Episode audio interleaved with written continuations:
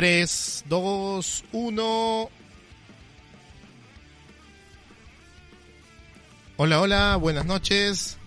Buenas noches, queridos amigos, a todos los que están conectados y nos acompañan en este día, este miércoles, haciendo una nueva transmisión.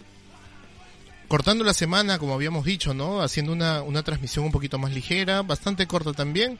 Vamos a compartir el día de hoy algunas, algunas de las noticias más importantes, más impactantes que han sucedido en los últimos días. Buenas noches, Sergio. Buenas noches, Edwin. ¿Qué tal? ¿Cómo les va? Hola, hola, ¿qué tal? ¿Cómo están? ¿Cómo están todos? Bien, bien, tranquilos, ya mitad de semana, con muchas noticias en estos tres días. Definitivamente en estos momentos todos los días vienen cargados de muchas noticias, así que vamos a ver de qué podemos conversar hoy día y para, para mí es un gusto estar acá con, con Edwin y contigo compartiendo unos minutos del programa. Hola, ¿qué tal? Hola José, Sergio, buenas noches eh, a todos ustedes, espero que estén muy bien. Eh, ha pasado rápido esta semana, estamos miércoles muy rápido, eh, con las noticias obviamente que, estamos viendo en el día a día, eh, en la balanza a veces noticias que te generan más angustia, esperemos tener buenas nuevas dentro, dentro de poco. Y bueno, a ver qué nos espera el día de hoy en este capítulo 2 de Indignados, en realidad, con toda la gente que se está conectando.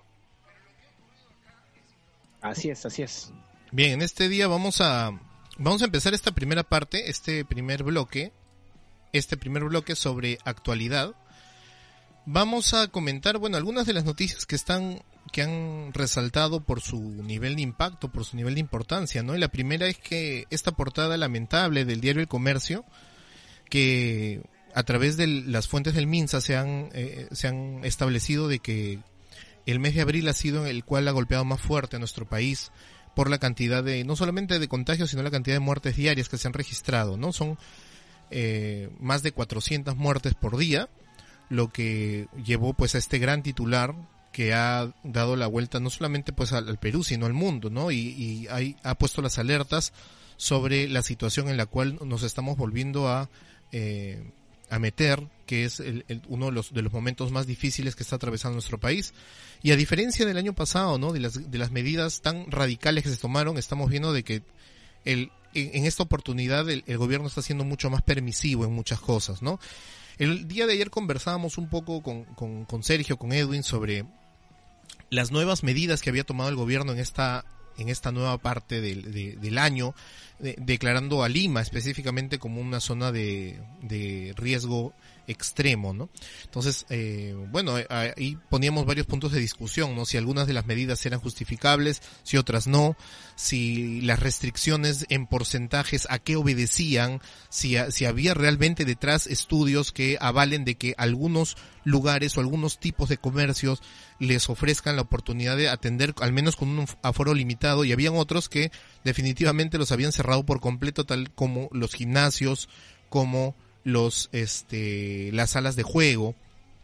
Entonces son son este los casinos. los casinos, ¿no? Son son comercios de menta, los los casinos, las salas de juego y este los gimnasios eh, a los cuales y bueno los los templos también las iglesias también las habían cerrado a pesar de que no son propiamente un lugar este un sector comercial eh, aglomeran a, cierta cantidad de personas considerables y también pues se ha, dispuesto de que se, cierren, ¿no? Entonces, eh, vemos que el, gobierno ha tomado algunas medidas, eh, las ha tomado en algunos, en algunos casos las ha tomado pues bastante más drásticas que para otros, y eso de repente es un tema que podríamos, podríamos darnos el, trabajo de, pensar, de, de discutir, pero lo cierto es que todo pasa por el tema del cuidado, ¿no? También se ha cuestionado bastante el hecho de que se hayan, hayan llegado una gran, un gran lote de vacunas a nuestro país. Se han empezado a distribuir, ha llegado pues las Pfizer, el, hace, me parece que hace dos días han llegado uno de los últimos lotes. Ya se han empezado a vacunar a los adultos mayores todo este fin de semana, este, desde el viernes, sábado, domingo, el lunes, mayores de 80 años, y ya se ha dado la información de que a partir de la primera semana de mayo, a partir de los 70 años van a empezar también las vacunas, ¿no?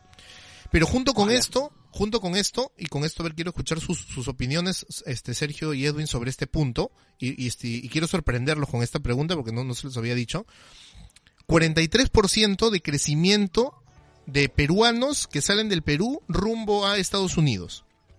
El gobierno norteamericano, el gobierno norteamericano ahora ya ha, ha sido mucho más permisivo, ya que la cantidad de, de ciudadanos norteamericanos este, vacunados con dos dosis es grande, entonces está bajando los, las restricciones en muchos estados. Habían estados que definitivamente no habían puesto ninguna restricción para vacunar residentes, como es el caso de, me parece que el caso de Houston, Miami, este, la Florida, ¿no? Luego cambiaron las restricciones, pero en los últimos, en el último mes, la cantidad de peruanos que han salido del Perú para la vacuna ha sido, a Estados Unidos ha sido 43%. Eh, no sé, ¿qué, les mm, parece? ¿Qué les parece esta noticia? Este, ¿Lo harían? Yo quiero, yo quiero arrancar con un meme que me pareció súper gracioso, donde salía la foto de Joe Biden, o Joe Biden, como prefieran, y decía, ¿no? Hay aquí el presidente que más peruanos ha vacunado, ¿no? Porque, no, de hecho, era muy, muy gracioso porque mucha gente en verdad sí ha, sí ha emigrado a Estados Unidos. Hay gente que dice, oye, pero solamente han ido las personas que pueden pagarse el viaje. Yo, conozco gente que se ha hecho préstamos, se ha endeudado, ha vendido sus, cosas, porque sabe perfectamente que era una oportunidad de poder vacunarse muchos meses antes de cuando realmente te va a tocar, ¿no? Porque a los que, a los que estamos, digamos, en la edad de los treinta y tantos, yo imagino que nos, nos vacunaremos probablemente entre septiembre, octubre, noviembre de este año, en el mejor de los casos. Así que sí, yo creo que está bien que la gente haya podido tomar esa, esa medida. Qué bueno que en Estados Unidos no hayan sido tan restrictivos complicado porque igual, aquel que puede viajar y puede pagarlo bien, ¿no? Pero, pero sí, efectivamente, como bien dices, José, yo creo que ahorita eh, el, tema es ese. Incluso ya está saliendo información completa de paquetes, está mal decir no es turístico, ¿no? Sino paquetes de viaje donde tú vas exclusivamente a aplicarte las dos dosis, ¿no? Y te cubren todo, porque igual no puedes visitar casi nada porque todo está cerrado, pero vas básicamente a vacunarte, ¿no? Bueno, este, Primero, las posibilidades de las personas que puedan viajar, bien por ellos, obviamente es salud. Eh, no creo que exista alguna persona que critique el hecho de que algunos peruanos puedan ir y vacunarse, porque es salud. Eh, tiene efectos positivos incluso porque una persona vacunada será una persona que ya no pueda transmitir el virus, a no ser que me confunda, es algo bueno. Eh, igual el porcentaje, me imagino, que si bien es cierto José nos lo citó, eh, habla muy bien de, un grupo de peruanos que tengan esta posibilidad, habla muy bien de los Estados Unidos que promueva, obviamente desde el punto de vista de ellos, la inmigración de muchos ciudadanos del mundo, en este caso Perú, para que se puedan vacunar. Yo felicito, abrazo, abrazo ello.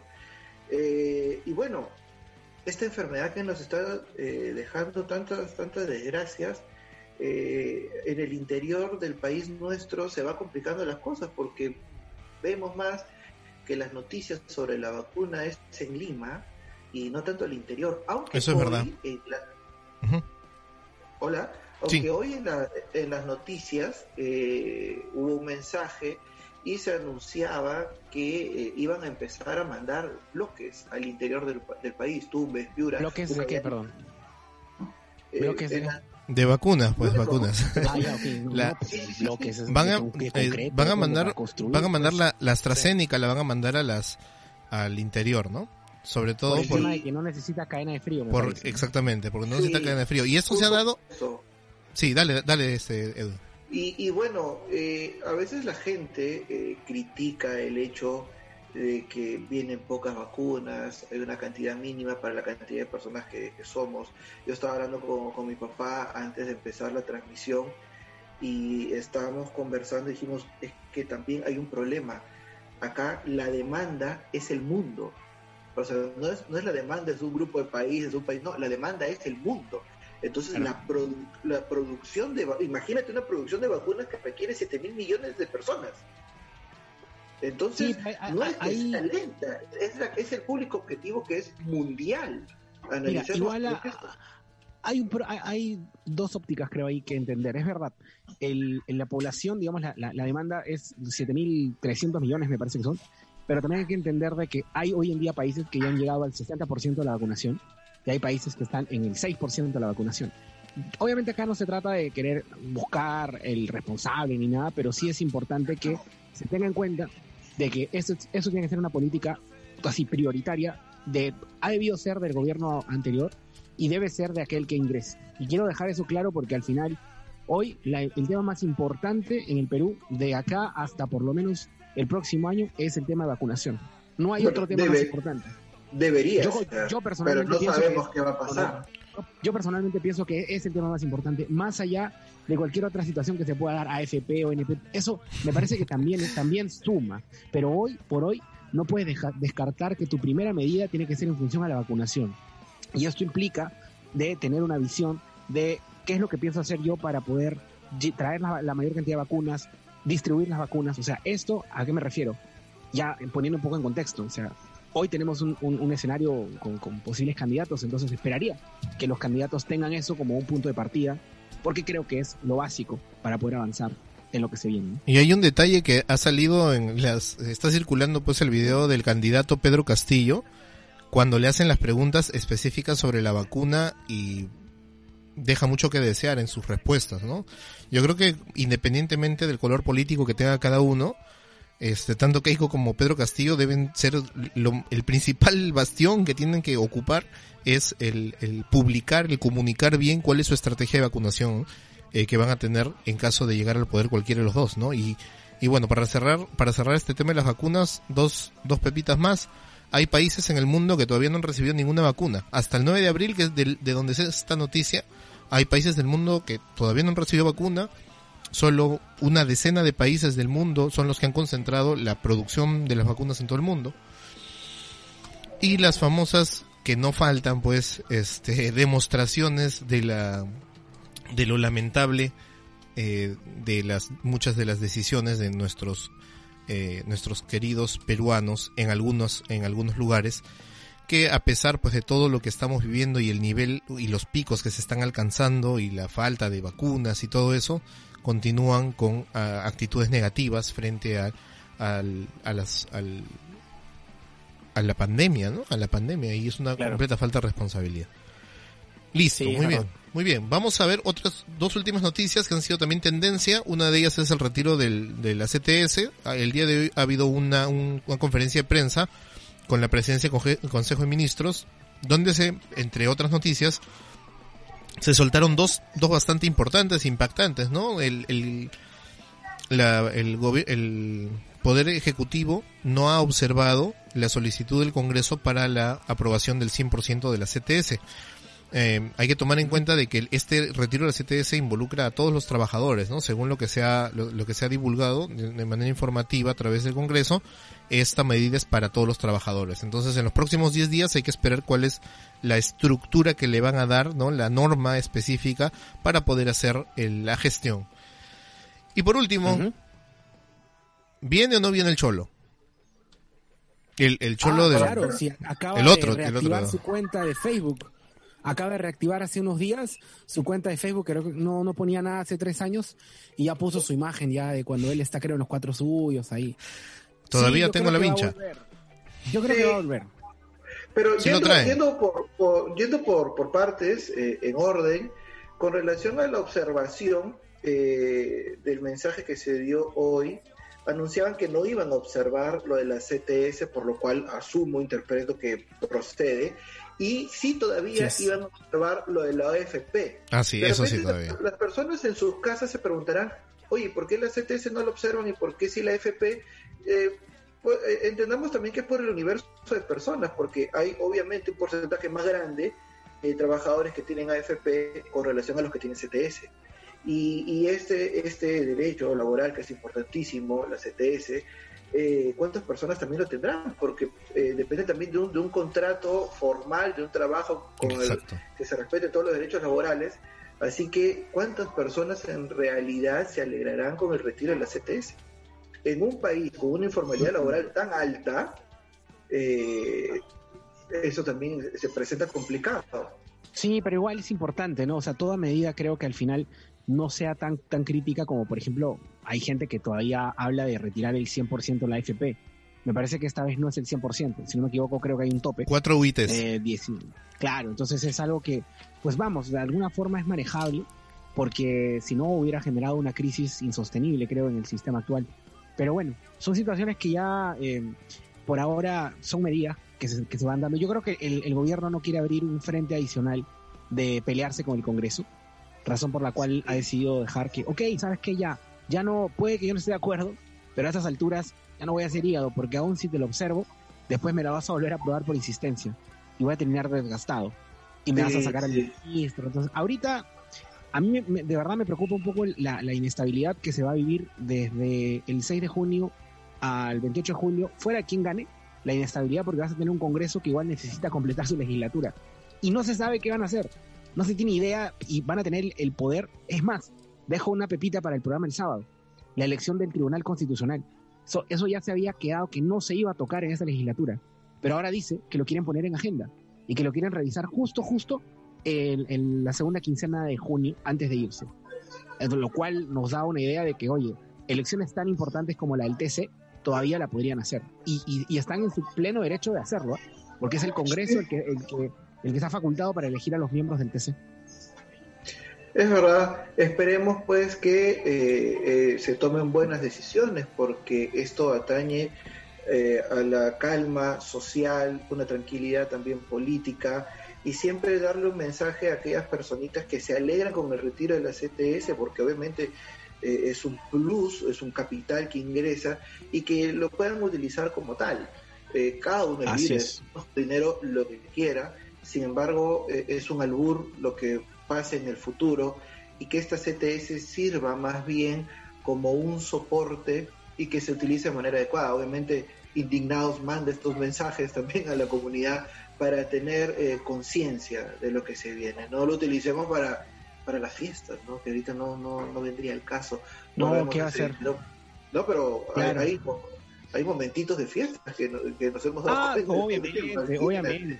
Mira, hablando de fiestas y hablando de tomar buenas decisiones, justo aprovecho, este, estamos buscando todavía a nuestro querido auspiciador de cervezas artesanales. Por el momento, no voy a decir la marca, ¿no? Ya si ustedes ven, tomando acá un poco de vitamina OH, pero igual, abierta la oportunidad para todos nuestros. Ahí está.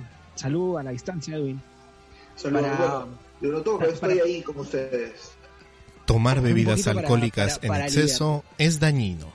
Siempre tiene que venir, siempre tiene que venir este su mensaje, ¿no? Para. Tienes que decirlo, claro, Esa voz en off me gustó. Esa voz en off me gustó. Listo. Terminamos, terminamos esta parte. Este, ha subido, ha subido el dólar, ¿ah? Rápido ha subido el dólar. Ah, ¿Sí? Sí, tus ahorros están... Ah, ¿En qué piso está? Tus ahorros están en soles o en dólares. 3.7. Mira, gestión no nos deja. Gestión no ah, nos deja yo ver. Ahorro, yo ahorro en, en yuanes. ah, mira. Ah, mira tú. Así es. Sí, sí, sí. Eso no se mueve. Pues, gestión no nos deja ver. No, nos deja ver su, su página, pero bueno, ahí está. El dólar ha subido, está en 3.7. Hoy día... No, me parece que ayer Búsquenlo, por favor. Hay un video de Jorge González Izquierdo explicando todo el fenómeno económico con Lucar. Muy, muy buen video. Búsquenlo. Y este, bueno, y para terminar esta parte, acá, este, Quique Saldarriaga pregunta si soltarán la FP antes de irse. Yo creo que hay que esperar, nos queda solamente una semana, menos de una semana para, para que se cumpla el plazo. Así que en estos días ya nos, nos darán la respuesta. Yo particularmente... Yo me animo a decir que sí la sueltan, ¿eh? Yo me animo a decir que no que no le sueltan. O que, lo, o, que o que lo reducen, ¿ah? Yo creo que lo reducen. ¿Te parece, José? ¿En serio? No, yo creo que la sueltan. Yo creo que la sueltan. Porque si... Eh, eh, es que el descontento ahorita en general, la gente en este momento está muy emocional. Muy emocional. Entonces, es una manera de aliviar también la carga, ¿no? Recuerda que todo es estrategia también, ¿eh? Hoy en día se están jugando muchas cosas. Entonces, lo que menos se quiere ahorita es generar un poco más de descontento con el sistema, por así decirlo. Y si tú no sueltas la FP, estás dando a entender de que en verdad las medidas contra el sistema, las medidas que siempre dicen, ah, tú quieres quedarte con mi dinero, que es populismo, es la medida que va a cobrar fuerza. Entonces tú dices, ¿sabes qué? Ya, ten la FP, ya, ya, no es mi tema, ya, ten la FP. La gente va a decir, ok, ya, al menos voy a estar tranquilo, voy a comprar mis cosas, no, mi PlayStation, que no deberían, mi PlayStation, mis cositas, y listo. Pero al menos ya no van a estar con esa cólera de por qué se están quedando con mi dinero. Así que yo sí creo que si esto depende de Sagasti al final, porque él me imagino que va, va a consensuar, yo creo que sí la sueltan, ¿no? Y que, y que compre dólares entonces la gente. Listo, terminó el primer bloque. Vamos al segundo bloque. Si pueden, euros. Me indigna. Me, indigna. Ponle musiquita, pues, José. Viene, viene, ¿Qué, Pasa, ¿Qué ha pasado con el grupo? Con No Vale Shot. Justo lo habíamos invitado, creo, al vocalista. Pero, tú, ¿Hay, hay Segundo alguna bloque. música o alguna canción, un sonido, Sergio, que tú sientas eh, reflejado en Guarda. Me Indigna? O sea, el Me Indigna musicalmente, ¿qué te suena? Cuchillazo. ¿Cuchillazo? ¿Así? ¿Te Claro. Porque estás muy molesto. Porque... No, cuchillazo la- No, banda, la cuchillazo, porque a este pata le gustaba Misterio, Lobos de Mar, esas es la Claro. productora, Ah, la producción es de ah, Miyashiro. José, José, yo no sé si es que nos arriesgamos a que nos baneen el programa si buscas la canción de Cuchillazo. De repente sí nos banean, ¿no? Pero Sí, Nos- lo puede- yo lo voy a poner en... Nos yo lo voy a pueden, poner más tarde. Porque, ya, nos pueden silenciar el ¿Qué? video, nos pueden silenciar el video. Ah, ya. Es No. verdad. Sergio, ¿por Ya, qué? pero ¿Por qué no puede La ser? máquina. La máquina de cuchillazo. Cuando tú me hablas de mi indigna, yo soy la máquina que te da de comer, que te... Ya, esa canción ah, para mí es indignación total, ¿no? Y ver ahí a Misterio, a, a Lu Miyashiro con la gente, para mí fue una de las mejores series que se ha hecho en los últimos 20 años. De, de lejos, de lejos Misterio. de Puede ser. Pero, Sí.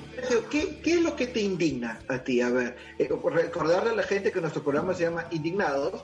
Indignados, Entonces, así es. en esta parte del programa, hashtag me indigna. Así Y que lo pueden pueden compartir. obviamente, en nuestras redes y manifestar. Escriban. Escríbanlo ahorita. Me Hashtag indigna que te hayas puesto, me pueden decir, me indigna tu, tu, tu camisa roja con negro, me parece, me dice camisa leñador, ok, te puedes indignar, normal, no te De, me Earl, Sinclair, Earl Sinclair. La cami- es la camisa de Earl Sinclair de los dinosaurios. O me dicen, me indigna que estés haciendo cherry a una cerveza, como buscando auspiciado. Bueno, también te puedes indignar. O como que, me por ejemplo, me indigna indi- que estoy haciendo cherry de cerveza y yo no tomo. Imagínate. por ejemplo, haces un cherry y no abres la cerveza, así es. A mí me indigna, que más tarde vamos a hablar, me indigna que a la U hayan volteado el partido en el último minuto para variar. Este, de verdad. Pero hablando un poco ya de, las cosas que nos indignan, yo creo que todavía no es momento, la campaña no ha llegado al momento de hablar muy, muy, digamos, a profundidad del tema político. Me encanta el tema político, pero creo que ahorita vamos de a, vamos de a pocos, ¿no? Como se dice, despacito. Y creo que algo que a mí me indigna eh, es que tú te presentes como todos, todos, todos hemos estudiado en el colegio, en la universidad, en el instituto. Le decía justo a Edwin en, entre telones, preparando ahí el programa, le digo, Edwin, cuando tú eh, alguna vez has preparado por un examen o algo, eh, obviamente tú siempre tratas de hacer tu tarea, de revisar, de prepararte cuando vas a exponer o algo. Difícilmente en un, en un trabajo, un ensayo, tú vas a en el 2021 presentar el ensayo de 2020, ¿no? Planchado, cambiándole nada más ahí el año. Creo que hay algo básico. Le Aparte, tú cambio no el nombre del año. tú no vas a ir a presentar un ensayo, no vas a presentar tu trabajo de fin de ciclo y no saber qué cosa tiene tu trabajo, o peor aún, no haberlo escrito tú y que alguien lo escriba y ponerle la firma. Entonces, a mí me indigna, hablando concretamente, que hay un candidato que simplemente se dedicó a presentar un plan que no fue un plan hecho como para, un- para postular. O sea, no presenta un plan estratégico, ni siquiera un plan de lo que quiere hacer, simplemente presenta un ideario. Es como quien dice, ideas de cómo debería ser el Perú, bajo, bajo cierta filosofía, y listo, 77 hojas, la junta y lo presenta. Para él ese es el plan de gobierno.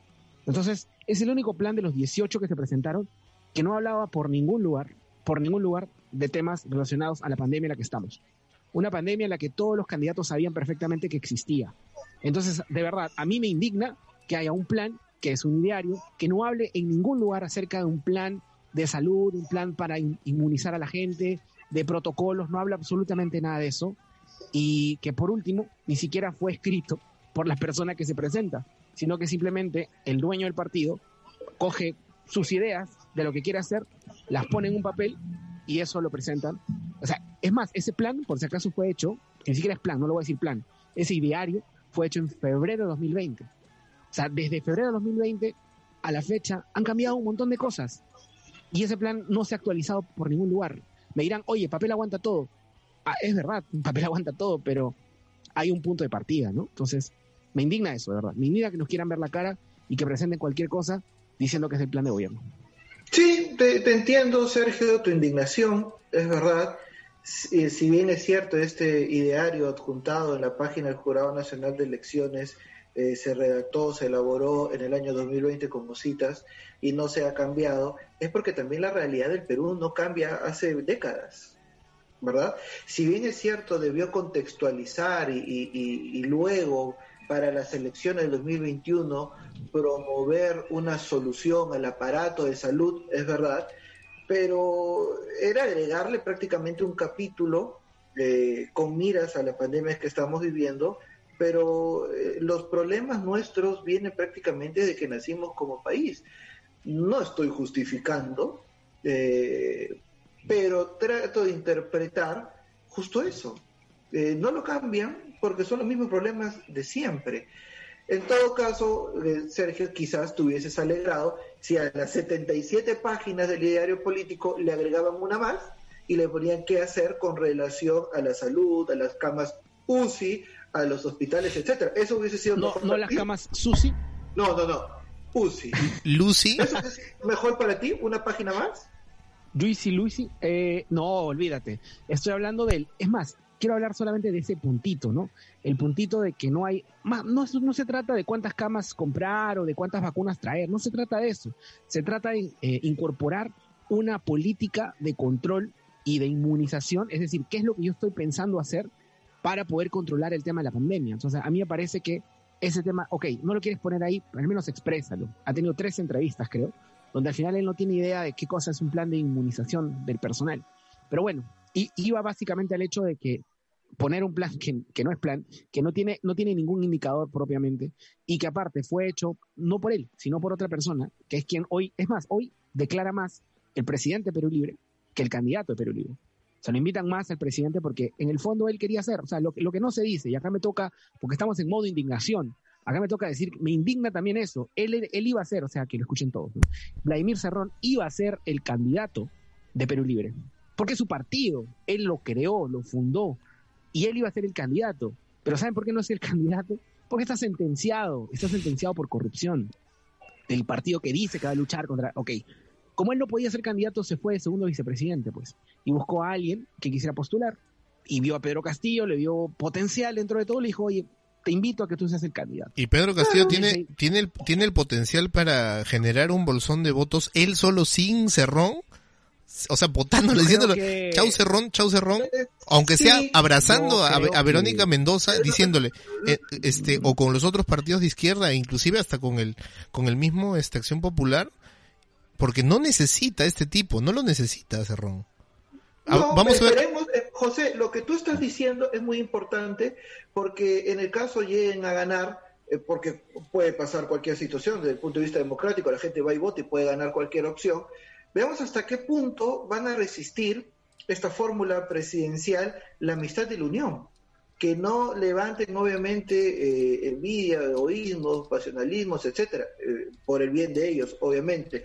Por otro lado, regresando a lo que dijo Sergio, claro, es un ideario político, no un plan de gobierno, pero recordemos que todos los partidos eh, políticos, en la escasez de partidos que existen en nuestra historia peruana, pero los partidos tienen idearios por ejemplo, el APRE tuvo el ideario, el PPC tuvo el ideario, el, el, leguismo tuvo un ideario que fue la Patria Nueva. A veces el ideario es más conocido que el partido. Eh, eh, Leguía tuvo como ideario Patria Nueva y el partido se llamó Partido Democrático Reformista.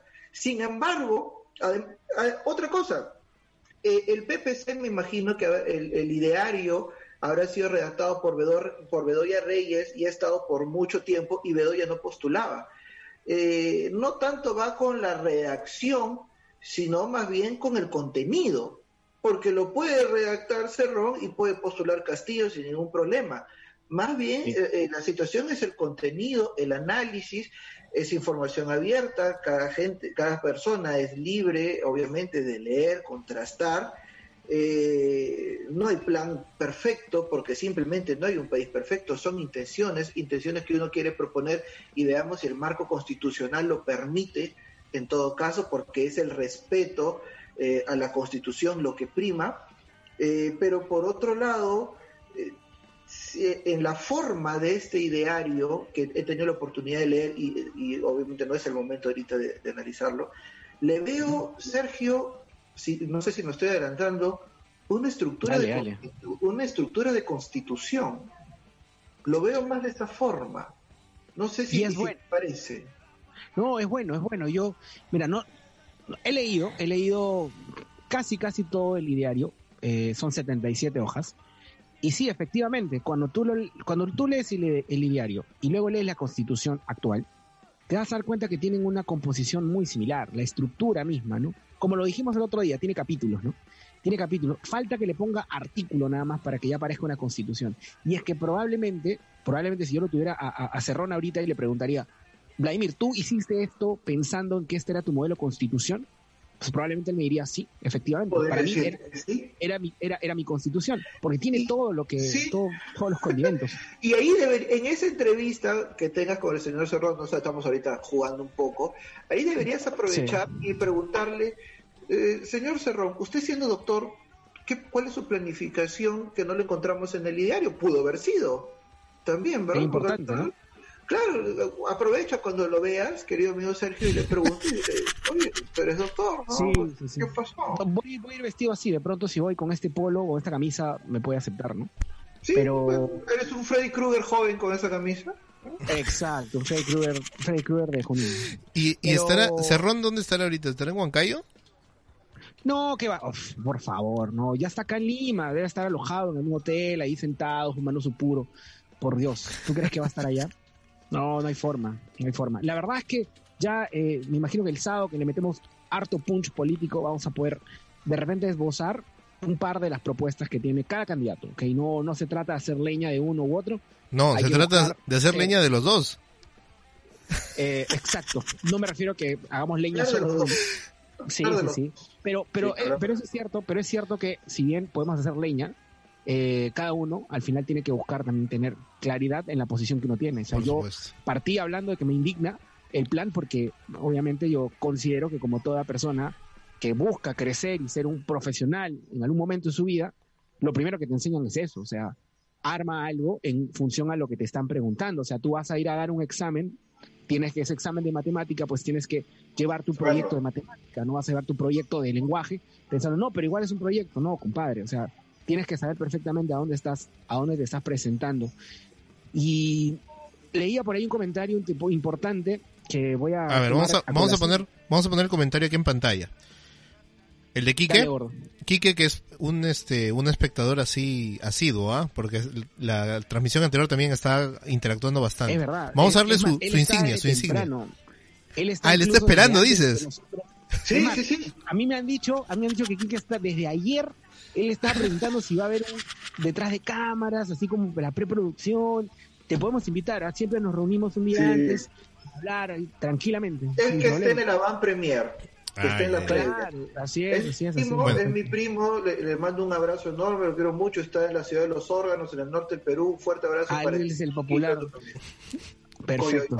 A ver, dice el ver, comentario, José. dice, a mí hoy en día me indigna que mis amigos en Face todo el día entre ellos se dan duro por políticos que ni siquiera saben que ellos existen en el planeta. Más sanos son lo peor lo peor de, la, eh, de pelear con patas por política es que después no vas a tener con quién tomar. Bueno, en realidad no solamente pasa con patas, sino también en la familia.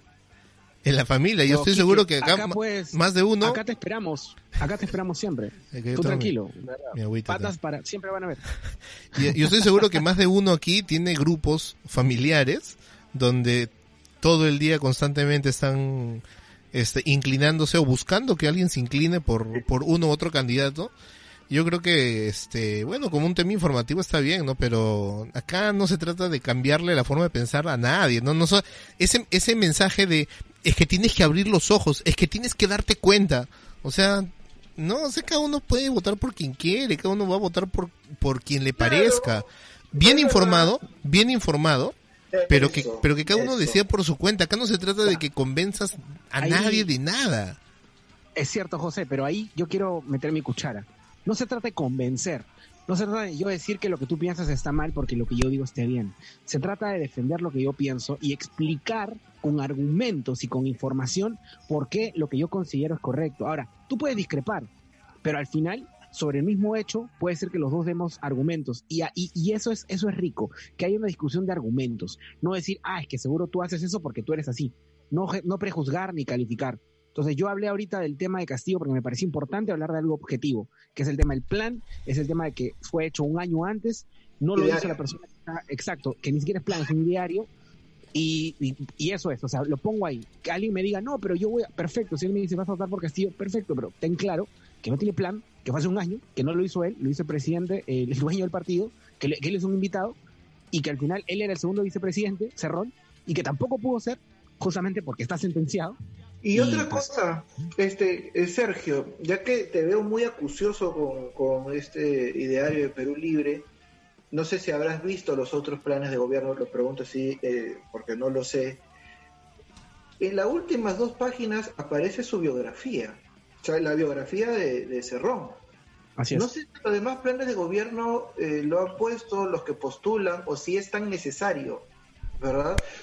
pero bueno, eh, está ahí. A mí me indigna, por ejemplo, en esto que ustedes estaban hablando, eh, sobre los debates entre amigos, familiares, que mucha gente critica con cólera, con pasionalismo, el resultado de la primera vuelta y quienes por ende han pasado a la segunda. Y aún así esa gente que se indigna no votó. Entonces, eh, ¿Qué tanto de, esa cantidad de personas, eh, esa cantidad del electorado que integra el ausentismo, eh, se indignan por la segunda vuelta integrada por Castillo y Fujimori?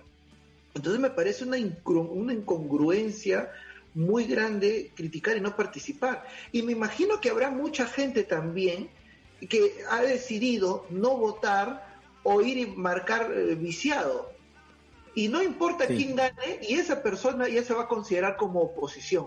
Yo no entiendo cómo una persona puede ser oposición a, algo viciado, a no elegir a alguien, porque yo soy oposición en todo caso, salvo me equivoco, yo no soy politólogo, pero una cuestión esencial, elemental de vida, yo soy oposición a alguien que no elegí. Ahora, la oposición no debería ser destructiva, porque eh, en la historia eh, política peruana se malinterpreta que oposición es oponerme por oponerme. Ejemplo, el, penúltimo congreso que hemos tenido.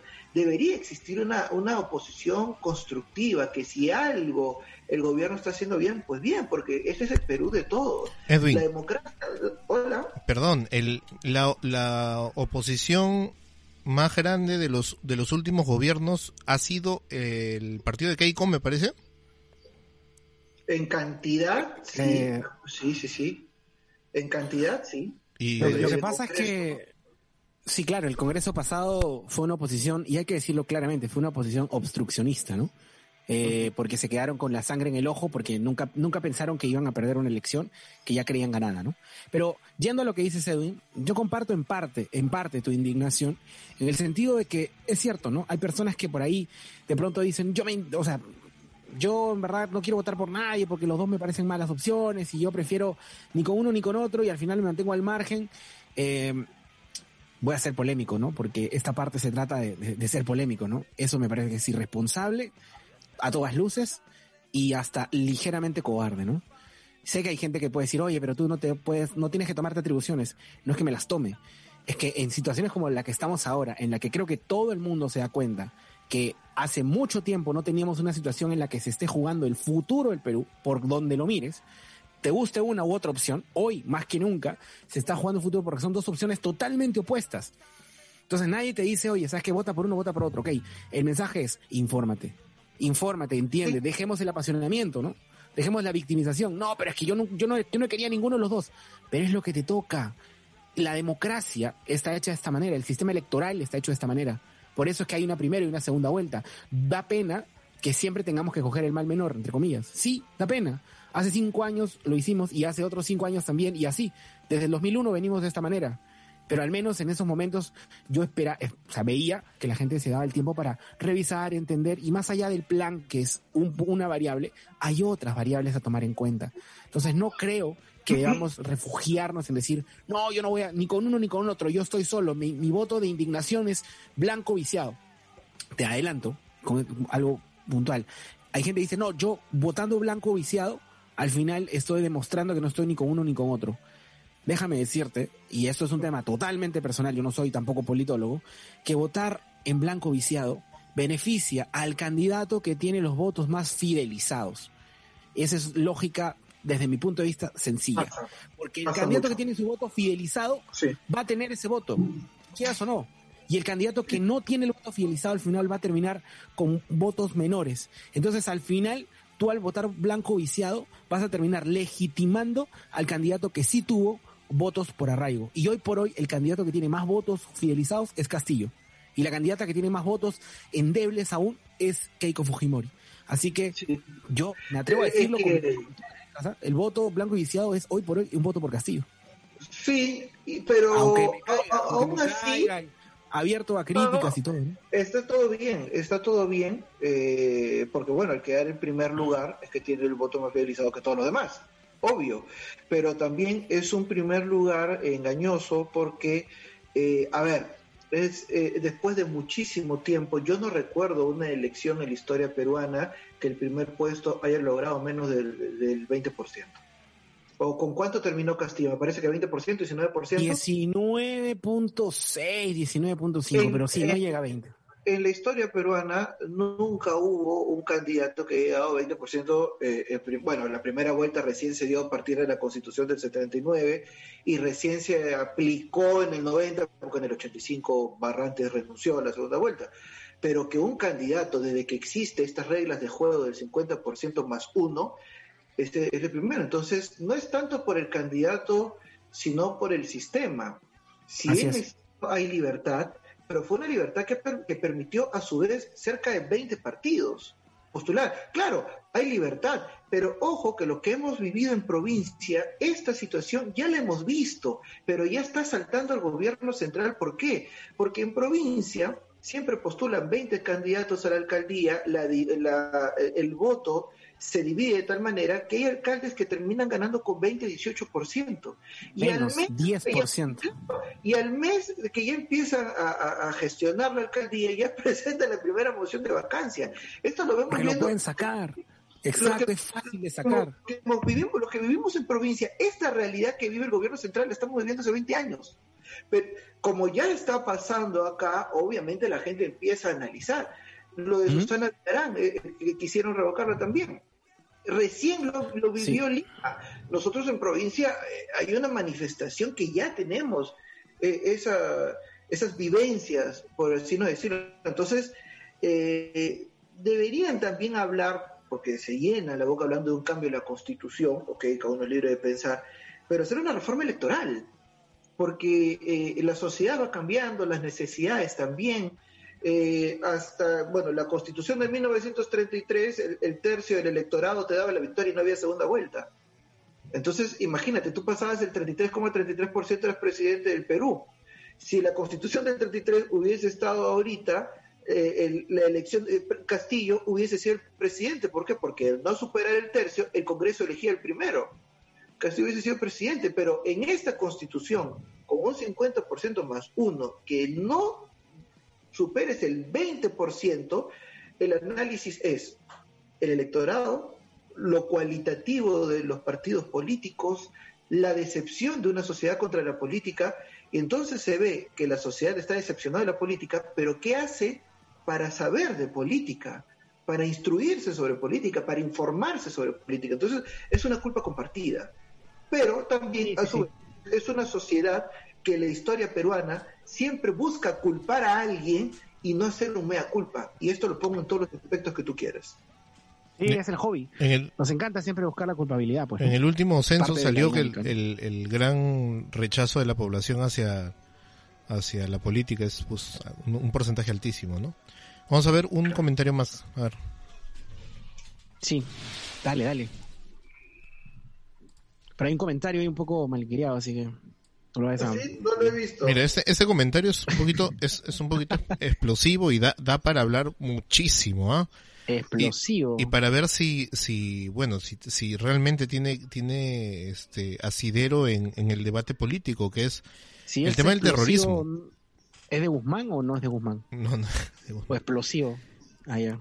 Este, dice, me indigna que la gente joven no sabe la verdad sobre el terrorismo.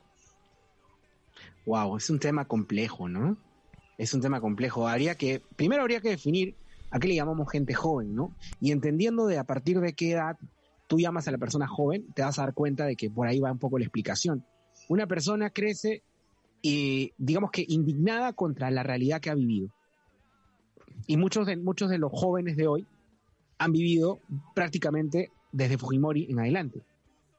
Entonces no han vivido la etapa terrible que ha tenido el país del terrorismo y de todos los, toda, toda la situación que vino desde acabando más o menos el gobierno de la UNDE y el gobierno de García. O sea, no han vivido esa situación que es muy complicada, son heridas muy, muy, muy abiertas que la gente que tiene más de 35 probablemente sí la recuerda, ¿no? La gente que tiene incluso de 40 aproximadamente la recuerda y la tiene clara. Pero una persona que tiene 25, 20, hay gente que me va a decir, Sergio, pero tú igual, yo puedo leer. Sí, es cierto, puedes leer, pero no es lo mismo haberlo vivido en carne propia. Claro, no es, lo mismo, no es lo mismo leer que sentir el miedo.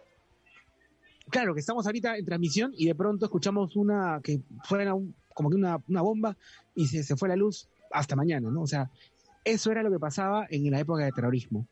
Y como bien dices, el tema de terrorismo nos da para hablar tranquilamente un programa entero.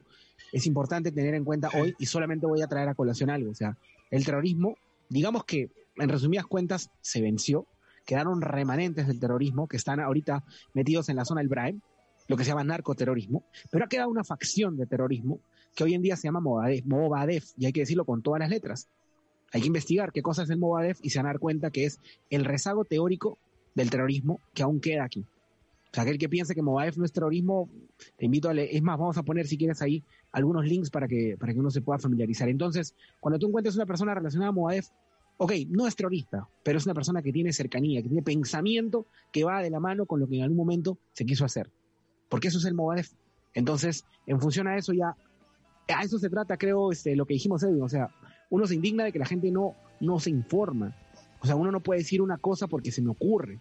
Investiguemos, revisemos. Ahora hay una, de verdad, con el Internet, tú puedes acceder a un montón de portales donde, ah, mira, hablaron de Movades, voy a investigar qué es Movades.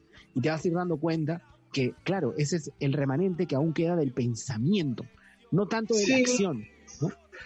Y, quizás, Sergio, tú cuando dices eh, remanente, es una facción mínima, alguna persona con una mirada positiva, con un mensaje positivo, diría, pero al ser remanente, están en el interior del Perú, no generan miedo, no generan peligro, ojo, recordemos, eh, no quiero que pase obviamente, pero recordemos que así empezó Sendero. Eh, empezó con una manifestación en un pueblito inhóspito en Ayacucho, que fue Chuschi, eh, fue 17 de mayo, me acuerdo, en la quema de ánforas electorales y la prensa no tuvo una cobertura importante, salvo un par de diarios, columnas chiquitas. Quizás porque la coyuntura eran las elecciones presidenciales de 1980 que se celebran después de 17 años. Entonces, el centralismo no le dio tanta importancia, tanta cobertura a esa noticia de Chuschi en Ayacucho. Y yo recuerdo, era muy, niño, muy niño, y veíamos las noticias, y no había tanta protección como hay ahora con algunas imágenes en la televisión, los que somos, los que tenemos 35 por arriba, hemos visto imágenes crudas, fuertes, sin cuadritos. Eh, yo me acuerdo haber preguntado en algún momento, oye, yo niño, me da miedo eso. Y la respuesta a veces era, quizás por calmarme, porque era prácticamente bebé, tranquilo que eso no va a llegar, eso no va a venir acá. Lo cual era una respuesta también centralista, porque era normalizar que suceda al interior y decir kilo, mientras que no pase Lima, eh, no me normal. Hasta que llegó, eh, yo siempre debato con el título de la Comisión de la Verdad, la crisis extrema, que fue la etapa del 89 al 92. Para mí la crisis extrema en realidad fue eh, la militarización del conflicto del 83 al 86 el año 84 fue el año de más muertes. Para, no, eh, la, crisis extrema me parece un título muy centralista, demasiado centralista por, por el, lo, del equilibrio estratégico. Eh, las personas deberían leer más sobre la historia nuestra, porque es el, el, olvido el principal combustible para que algunas cosas tristes renazcan. sí, y yo creo que... Cuidado con eso. Eh, exacto, yo creo que al final lo resumo en el hecho de que Hoy en día tenemos realidades complicadas, las dos opciones. No te puedo decir que una opción sea excelente, el paraíso, no. O sea, yo creo que las dos tienen grandes problemas, tienen grandes situaciones complicadas, tienen antecedentes perjudiciales. Lo que nos va a tocar a nosotros en estas semanas es poner en una balanza y decir, ok, perfecto, sé que las dos opciones son complicadas, pero ¿cuál de estas me genera una complicación que para mí, para el país, va a ser más difícil de recuperar? Entonces, una de estas obviamente está asociada con cuestionamientos de corrupción, que es la opción de Fujimori, por todo lo que ya sabemos del entorno, la gente que se acerca, lo del papá, por el papá al final fue sentenciado, todo eso. La otra opción no quiere decir que no sea corrupta. Yo lo digo también con las cuatro letras. Ya lo dije, Vladimir Cerrón es corrupto y por lo tanto ha sido sentenciado por corrupción. No estoy diciendo nada malo. Esto no es difamación. Es hablar de lo que está hoy en el juzgado y él está sentenciado y listo. Él es el presidente. Pero aparte de ser corrupto, tiene un montón de personas alrededor pues que están relacionadas al Movadef, que ya lo dije hace un momento, que es un tema de terrorismo y todo ello. Entonces, no se trata de terruquear, porque es muy fácil que te digan, ah, tú estás terruqueando, yo no terruqueo a nadie, estoy hablando con propiedad. Hay personas en su entorno que están cercanas a Movadef. Movadef es un movimiento que tiene eh, justamente el arraigo de la apología al terrorismo. Gente que tiene pensamientos cercanos a ello, que buscan resolver las cosas de esta forma. Y bueno, de eso podremos hablar largo y tendido en, en los otros espacios, pero sí, el reto está en nosotros. Creo yo que la solución de blanco viciado no es la solución, menos aún en la coyuntura en la que está viviendo el país. Hoy el país nos pide tomar una posición, aunque nos duela, aunque a veces sea complicado, tomar una posición. Porque no tomar posición es prácticamente condenarnos a que el país se, se, desangre en, lo que los otros escogen. Claro, eh, eh, lo, lo, que dices es muy cierto. Es a veces como las personas, como el Día del Padre, de la Madre, del Niño, el cumpleaños, que es el día en que vienen las manifestaciones de cariño, los saludos, por, por Facebook todo el mundo te saluda, pero cuando pasa ese día festivo nadie se acuerda de ti. Si el Perú fuese una persona, eh, estando en este año te diría, oye, a mí no me saludes por el bicentenario, por favor, eh, eh, con actos, manifiéstalo con actos, ve y vota, elige quién me va a gobernar bien. en el caso, jugando de manera pedagógica, por así decirlo, que Perú fuese una persona, ¿qué te pediría el Perú? Yo sé que está pasando por un momento difícil muchas familias y es muy triste lo que está pasando. El promedio de muertos por día es desgracia tras desgracia porque a veces te fallece alguien y fallece alguien más. Eh, eh, el COVID-19 te brinda una desgracia abstracta porque no la puedes ver, es un enemigo silencioso. Pero lo que podría pasar en los siguientes años lo puedes evitar porque sí lo puedes ver, lo puedes leer, puedes descargar la información y, y no sería una desgracia tras desgracia. Para muchas personas esta segunda vuelta es una desgracia, pero recuerda que siempre puede ser peor. Entonces, yo eh, le pedimos, a la gente de que eh, elija quien elija, pero que esté 100% capaz, formada, eh, consciente de su elección, porque eso es la democracia. No votar porque me da cólera otro, votar porque yo creo que es lo mejor. el mal menor también es algo subjetivo porque uno siempre le encuentra las cosas positivas a cualquier situación, desde que hemos sido jóvenes. Entonces, yo, yo no creo, bueno, digo, de 77 páginas, por lo menos alguna será buena, por otro lado hay 90 páginas, o sea, no, no puede ser que todo sea malo. No, no, no, de hecho que no. De hecho que no. Pero ¿qué tanto la gente sabe que es malo y que no y se deja llevar eh, por, por los títulos, por los conceptos.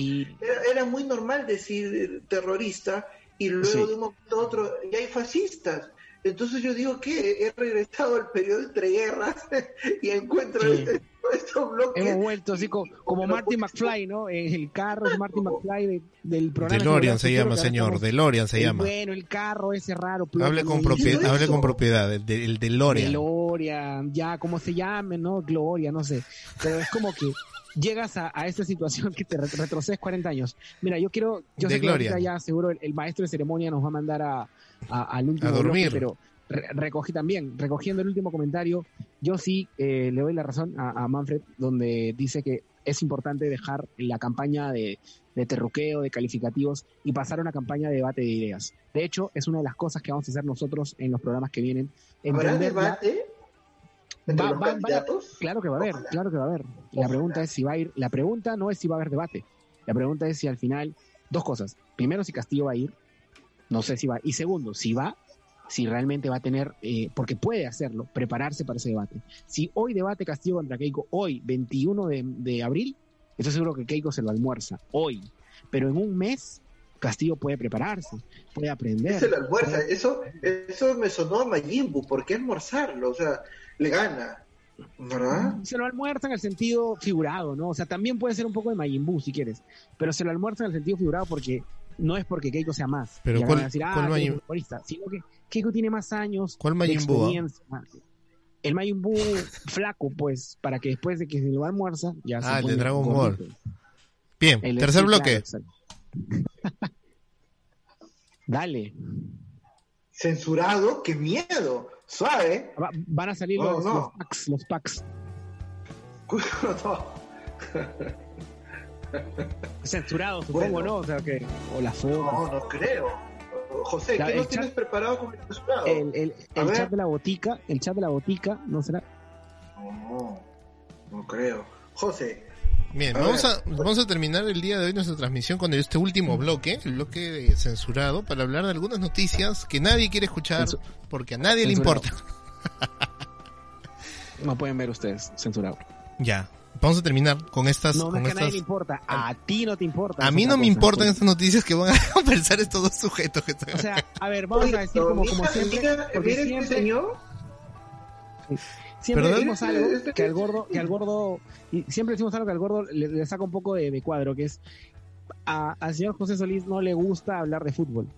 Odia hablar de fútbol. Entonces dijimos, bueno, pues si no te gusta, pues te podrás hacer los controles y si quieres sacarte un sanguchito. No, y generaliza, generaliza, por eso la gente no le importa, o sea, A No, nadie. que- él dice, dice que a nadie le importa el fútbol, a nadie le importa el fútbol. No, este señor tiene, tiene rasgos megalómanos. Sí, No puede- José, de verdad. José, mira, el- hecho que quiero, tú el hecho que tú juegues, mira, no, y él juega, mira, yo lo- yo he jugado fútbol con él y él juega fútbol, o sea, él tiene técnica para definir, ¿ah? Bueno, de verdad. él- jugar, jugar, no, pues tampoco, tampoco me no, tiene técnica. No, él tiene técnica para definir. Lo, lo- lo único complicado es que es como que se queda en su eje, ¿no? Y está esperando que justo el balón llegue a, los dos metros que él tiene bien, bien resguardados. Pero él define. Casi siempre ganábamos y él era goleadora. O sea, eso hay que reconocerlo. Histórico, el goleador histórico. Es como que es como un camión que quiere doblar en U en el pasamayo, una cosa así. Algo así, más o menos. Ah, Pero bueno, a- hablando un poco ya de un, un poco de, de- de este, de este bloque que es, como dicen, el bloque censurado que a nadie le importa. Eh, oye, qué complicado. La gente no sé si sabe que ya empezó la Libertadores. Es una... No, sí saben, pero se le acabaron los datos. Sí. Ah, Sí, sí, sí. Sí. sí, sí, sí. Pero, pero a mí, a mí algo, algo que sí me, algo que sí, sí creo que es importante te- tener en cuenta es que eh, hoy ya prácticamente el fútbol pasó a segundo plano. Yo sí le quiero dar la razón a a José en el hecho de que la, la, la situación en la que estamos hoy ya hace que el fútbol sea un paréntesis. O sea, de hecho, se escucha de vez en cuando un comentario. Es más, Alianza ha vuelto a primera división y no ha sido la noticia. Es como que, bueno, volvió, está bien, ya. Porque Ya es está normal que esté en primera división. pues, Es normal. No es normal, ¿Por no es normal. Eso, eso ha debido, ¿No? ha debido debatirse, ha debido debatirse, así es, ha debido debatirse, pero porque lógicamente era, era, era creo yo un tema, un tema importante, ¿no?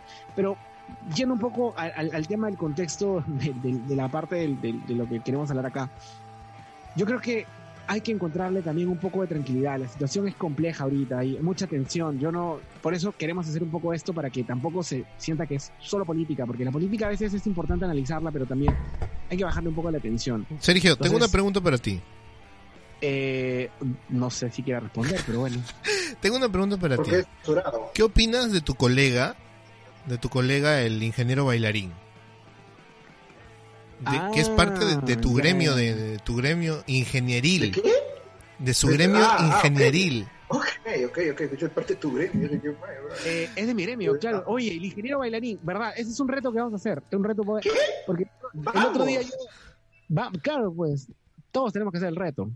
Mira, el otro día yo estaba justo en una reunión, pues. y- no, en ¿Estaba serio, justo? pues estaba en una reunión. Es que como me ha dicho ingeniero bailarín, pero tú entonces puedes déjame ser, tú puedes ser eh, el ingeniero bailarín y yo puedo ser el profesor que postula. Entonces, Eh, claro, para ¿no? y, contextualizar un poco. y- no, claro, no, no, es que en realidad no, en, en la prueba nos falta la, la chica que canta, pues. Entonces tú puedes ser la chica que canta. No, a lo que voy es que podemos, mira, me, me da risa porque es ingeniero que realmente... que realmente es ingeniero. de verdad. Así es, Claro. es ingeniero forestal. Exacto. Así es, es ingeniero, por favor. O sea, sea, y es un ingeniero que baila, ¿no? Y yo creo que no hay problema, porque al final él, él es su, lo que le gusta hacer, ¿no? O sea, es ingeniero, baila. Yo no sé si fue a propósito que grabaron ese video donde él baila, no lo sé. No sé si fue como que, ah, mira, voy a grabarlo, pero Eh, El ingeniero sale en el, en el videoclip oficial del grupo de la canción, no sé, Pero se ha sale el quejado, ¿ah? ingeniero. se ha quejado porque no, no, le han, no lo han dejado participar mucho. Es como que lo han puesto, ah, el ingeniero, pero no, no, no es la estrella, la estrella es la, la chica que canta. Cuando el ingeniero se lleva, el ingeniero se lleva todo el show, ¿no? Y baila bien, ¿eh? Baila- Bueno, es que a- algunas personas ven bailar más, al, o sea, más al ingeniero y otros ven a las chicas bailando, ¿no? Hay, hay libertad. Si tú ves más al ingeniero, no pasa nada, ¿no? Ah, yo lo Pero veo porque, es que porque llama la somos, atención, somos del pues. gremio. Claro, Somos del gremio, pues. llama la Por, por atención. eso. Exacto, sí, sí, sí. No, y es verdad, me parece perfecto que el ingeniero sea... Mira, hoy uno tiene que ser versátil. O sea, ya hoy tú no No, puedes simplemente hacer una cosa, no. Versátil. ¿Es, es una palabra fuerte para ti, Edu? ¿Versátil? No, fue, no, fuerte no, yo, yo no he sentido esa fortaleza. Tú sí, Sergio. Bueno, la, que la versatilidad, sí, claro, la- la- yo la llevo en, en- en- en la sangre, o sea, a mí siempre me ha, hombro. me ha gustado, a mí me ha gustado siempre hacer un poco de cada cosa, ¿no? O sea, porque es- de eso se trata, o sea, diversificar. Pero a lo que iba es a, a ver eso, la- las buenas noticias. Quiero aprovechar justo en mandar un cherry porque nos van a mandar hamburguesas, ¿ah? por cierto, voy, avisando. Ya Es tenemos un, un- verdad, ese es nuestro, Sí, sí, nuestro segundo sponsor. Qué Es bien, segundo- estamos creciendo sí, sí, sí. muy Ella, eh, no, y ella no sabe, ella no sabe, se lo va a decir, hoy día se va a enterar, pues su hermano tiene un negocio de hamburguesas y justamente lo estábamos pensando hoy día, dije, oye, pero ya pues hay que decirle que nos manden unas hamburguesas este, para Elsa Llanos, que me acaba de sugerir una muy buena idea, que a partir del sábado vamos a, a adecuarla, de que cada programa tenga al final una noticia importante y una noticia positiva. Creo que entre todo lo que hemos vivido, sí es importante cerrar el programa con una noticia positiva. Tenemos a nuestro maestro en producción, José, que está buscando la noticia positiva del día. No vayas a decir, José, que Farfán dio negativo y que no. O sea, eso no es una noticia positiva. Busca Ajá. algo así como que llene, llene de energía. Te le he puesto difícil, ¿ah? porque tú ya estabas cerrando tus controles. Y aprovecho justamente en comentarle que eh, vamos, a, vamos a mandarle justo una invitación a- al... No voy a decir el nombre todavía porque no nos ha mandado ni siquiera la lechuga, pero cuando ya nos mande la hamburguesa, vamos a tener nuestro sponsor. Tres hamburguesitas diarias, creo que no le va, no le va a complicar al hermano de, mi amiga Elsa, así que excelente. Gracias desde, desde de antemano, agradecele a tu hermano por, por sumarse a esta iniciativa. Dile, tres hamburguesas, la mía con queso, otra con tocino y la otra con a lo pobre, por favor. Pobre. Es verdad. Bueno, bueno, entonces yo creo que nos despedimos. ¿Sí? ¿Te parece? Sergio, José, no sé qué dicen. Sí, Eh, claro. La, sí, sí, sí. la última noticia con la que con la, la última noticia con la que nos vamos a despedir es que ya son más de 2000 mayores de 80 años que han sido vacunados Qué y bien. esperemos que esto no se centralice en Lima, ¿no? Porque lo que seguramente muchos de nosotros hemos visto esta- estas fotografías de los abuelitos de muchos de nuestros amigos vacunados este pues la mayoría como como mencionaba Edwin al inicio son de Lima no esperemos que esto se, se multiplique se masifique a todo nuestro país y que cada vez más eh, personas mayores adultos mayores estén vacunados eh, y bueno con la esperanza de que a nosotros ya nos toque en, en un futuro no muy lejano Y yo de- desde acá un, un abrazo enorme a, a mi abuelita Beli, a quien quiero muchísimo y fue vacunada este sábado. Estoy muy feliz por ella. Es, es una Bueno. mujer muy fuerte eh, y espero también que esto acabe rápido para verla, para ver a mis tías, a, a- a mi papá que nos está viendo, que no lo veo desde febrero del año pasado, que esto acabe muy pronto. Pero depende de nosotros mismos porque el Perú no solamente se debe unir para, para elegir, sino se debe unir para salir de esto. Somos un equipo. No solamente cuando vamos al Mundial hay que sentirnos orgullosos, sino también por lo que nosotros hacemos. Así que un abrazo para todos.